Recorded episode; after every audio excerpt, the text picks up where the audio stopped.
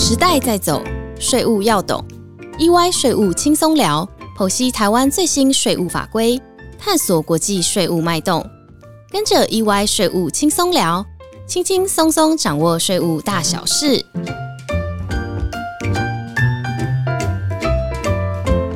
嗨，各位听众朋友，大家好，欢迎来到 EY 税务轻松聊。我是安永国际及并购重组税务咨询服务组的冯伟奇 Jeremy。本集很荣幸与我们组上的林一贤会计师探讨跨国企业智慧财产布局，让听众了解智慧财产布局的重要性，并提醒大家需要留意的地方。嗨，各位听众，大家好，我是一贤。好，在开始之前啊，一贤，我知道您已经参加很多次意外税务轻松聊了，那您超强的专业背景被介绍了很多次啦。但是还是想请您分享一下，您在这企业智慧财产布局的经验和观察到的趋势是什么？没问题。其实我最先看到布局是从外国公司看到的，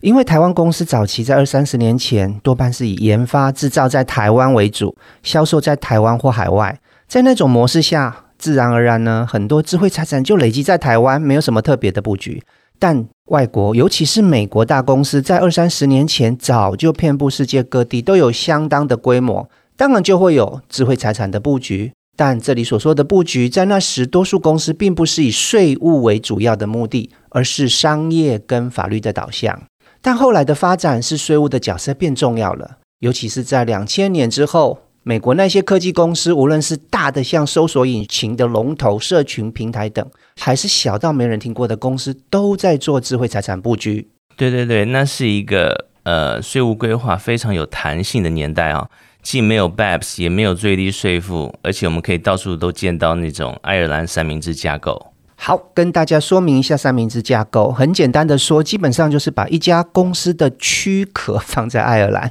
但是灵魂呢，就把它放在免税天堂呢，像开曼或百慕达，成为一家爱尔兰的非税务居民公司，不用缴爱尔兰的所得税喽。但这种架构在二零一五年之后，因为爱尔兰的法令变更，已经不太管用了。但三明治规划中有一种很重要的概念，就是和智慧财产布局相关，跨国大公司到现在一再的运用。一些，您是不是只让一个公司它的智慧财产法律所有权和它的经济所有权做适当的分离，然后不要让全部的智慧财产经济所有权都落在美国，然后减少美国权利金的收入呢？是的。那时，美国公司的税率含州税都要高达百分之四十以上，所以经济所有权都落在美国。不管商业模式要怎么设计，最后一定有剩下的利润要回美国缴非常重的税。但在三明治架构下，有很多经济所有权是放在那家爱尔兰的非税务居民公司，所以这就是为什么我们常看到美国大企业的税率远低于百分之四十，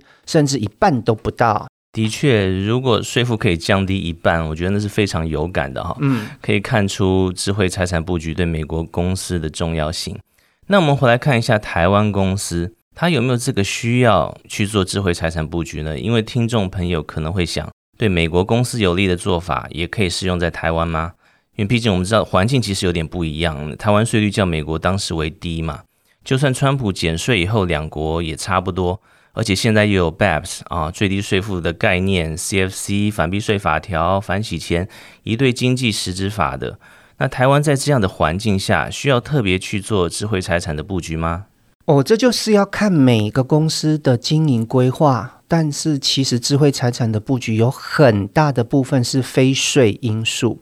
有可能是法律层面的考量。举个例子，可能公司觉得智慧财产放在美国的保障比较多一点。或者在外国设立公司有助于申请一些的证照，例如说申请药证等，或其他的法律因素或商业因素，比如说客户比较喜欢跟当地公司签约，或者是公司有打算出售或未来做上市的规划，需要提升其资产的价值、多样性或未来的想象空间等等，这就是一个布局的开始。那再进一步。公司可能开始会思考说，嗯，在这些变动之后呢，比如说像智慧财产法律上移转后，商业模式是不是也应该调整，还是现在暂时维持不变？在这个阶段，公司可能会请外部的税务团队参与讨论，看看有没有税上所谓的严重缺陷 （showstopper）。但大多数的商业决策呢，一定还是要让公司管理阶层跟各相关部门讨论得到结论，因为呢，商业不可行，也就不用谈税了。是的，比如我们常看到很多的规划案，它不见得一定是智慧财产的规划案啊，有可能是分割啊，或者是合并那种组织重组的规划案。它商业面的考量啊，像是时程啊，你的 timing，你什么时候一定要完成，什么时候要 go live，常常是决定最后选哪种模式的重要关键。对啊，商业模式的调整或不调整决定后，我们税务工作就要开始，因为内部操作的税务上方式呢，是可以去调整跟进行优化的。根据我的观察，台商在过去二三十年成长的非常多，在很多国家都有 operation。这些外国子公司或分公司可能所提供的服务或功能种种都不太一样，但有可能很单一，像是接接客户的服务啊，或者是进行一些行销活动而已。有些呢，什么都可以做，变成是全功能的公司，这样子的样态可能会造成内部的金流啊、服务流、物流非常繁杂，甚至是双向或多项的。我常常开玩笑说，你去问问看那些财务部门整组的人，可能他们都无法知道所有的关系人合约或交易。而那些漏掉的，当然也无从可知关系企业之间的交易是常规还是不常规了，对不对？以前我相信听众朋友听您这一说，应该已经可以感受到，在繁杂的跨国交易下的一个税务问题，就是你会被扣缴、再扣缴、又要扣缴这样子。对的，这是最烦人的问题，就是扣缴没有办法扣抵，或者是不给抵的时候，这就为什么就算台湾法定公司税率看起来虽然不高，但是一些台湾公司。可能无感，譬如说和美国交易的时候，支出付款出来的时候要扣百分之三十，台湾可能顶多只能够抵到百分之二十，或者是因为公司亏损根本没办法扣抵，扣缴税全部浪费掉了。而有些公司为了不想要来回的扣缴，干脆就不要付了，这也增加了其他的税务风险。而那我们做税务优化，就是要看看有没有可能来简化关系人的交易，减少扣缴。或者是需要扣缴的时候呢，在符合商业模式跟经济实质下面，是否有租税协定来适用的空间来降低扣缴税率？而扣缴的议题哈，在以前制造跟配销实体货物的时代哈，还算小 case，但是在以无形资产交易或者是提供服务为主的时代，就非常的严重。因此呢，如何去进行这些的税务优化跟智慧财产的布局是非常有关系的，是彼此相辅相成的。那在这里也和听众朋友说明一下，智慧财产它的布局影响不是只有在纯无形资产的交易或者是相关服务哦，嗯，它也可以去影响有形资产的相关交易，因为现在很多的货物，其实它的价值可能大多来自里面所含的无形资产。对啊，所以智慧财产的税务上面的布局考量跟分析的点，绝不是只有所得税而已哦。也需要知道其他的新商业模式，或者是内部营运的方式对营业税的影响，甚至是关税。那再回到我们刚刚讨论三明治架构时所讨论的智慧财产法律所有权跟经济所有权的分离概念，这点就非常的重要，因为它会让规划更有弹性，不会被法律形式所绑死。而且跟大家说个好消息，只转经济所有权相对比较简单。那转让智慧财产，它一般的交易模式有三种。第一种就是大家常听到的委托研发 （contract R&D），简单的说就是帮别人研发收取服务费。智慧财产产生出来之后，完全归属给别人。第二种就是移转或是专属授权，这种一般视为买卖的概念，但是可以选择卖什么。专属授权就只有卖经济所有权而已哦。最后一种就是共同研发，共同承担费用和共享经济所有权。无论是用哪一种模式获得经济所有权。得到后就可以授权，获得得到应有利润的回报。那公司可以灵活运用以上三种模式来布局其集团的智慧财产，去配合新的或者是调整后的商业模式来进行关系人交易的简化、税务的优化，甚至降低税负。所以说，公司如果能够对它集团智慧财产做一个整理和规划。依照它的商业模式，把所有的智慧财产经济所有权分配到一两家公司里，那这样就可以大幅降低它的交叉授权、繁琐的扣缴。这感觉起来应该是很多公司要做的，尤其是大的跨国企业，因为他们除了自身研发外，他们时常收购，被收购的公司在世界各地都有。那如果不做智慧财产整理跟规划，它的所有权就会散布在世界各地。那我知道有一些美国大公司，他们收购公司后，可能是很快一年内就针对新购入的智慧财产做您刚所说的经济所有权移转，或者是共同研发，把智慧财产经济所有权呢放到他们先前规划的地方。但宜贤呢，我想请问，我觉得在这个实物上，台湾公司做智慧财产布局，好像直到这两年才增多。您觉得这是为什么呢？哦，我觉得这有几个原因哦。第一是。疫情对商业模式产生了影响，导致整个供应链需要调整。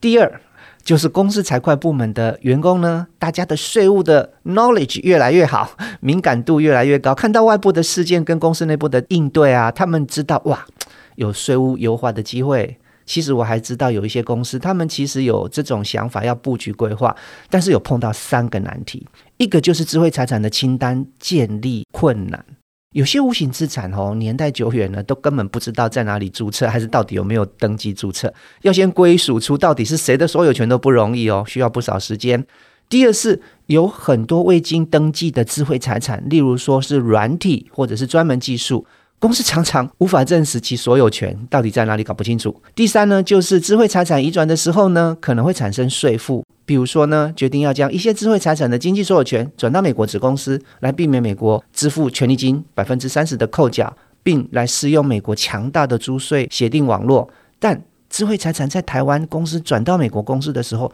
就会有台湾所得税的问题喽，要小心，而且要牵扯到建价的程序，一些公司嫌麻烦就不进行了，暂时就搁在那一边。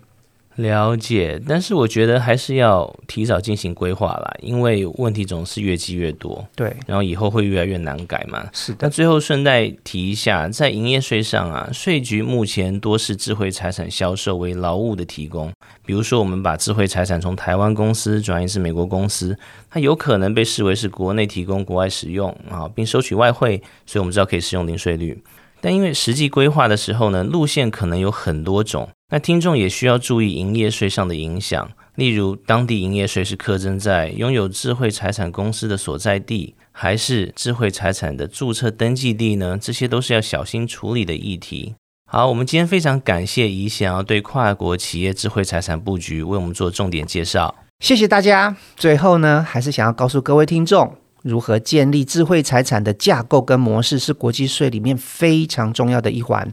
它和公司的股权投资架构若能够相互配合，是可以创造出更有效率的资金流、更低的税负、更高的股东报酬。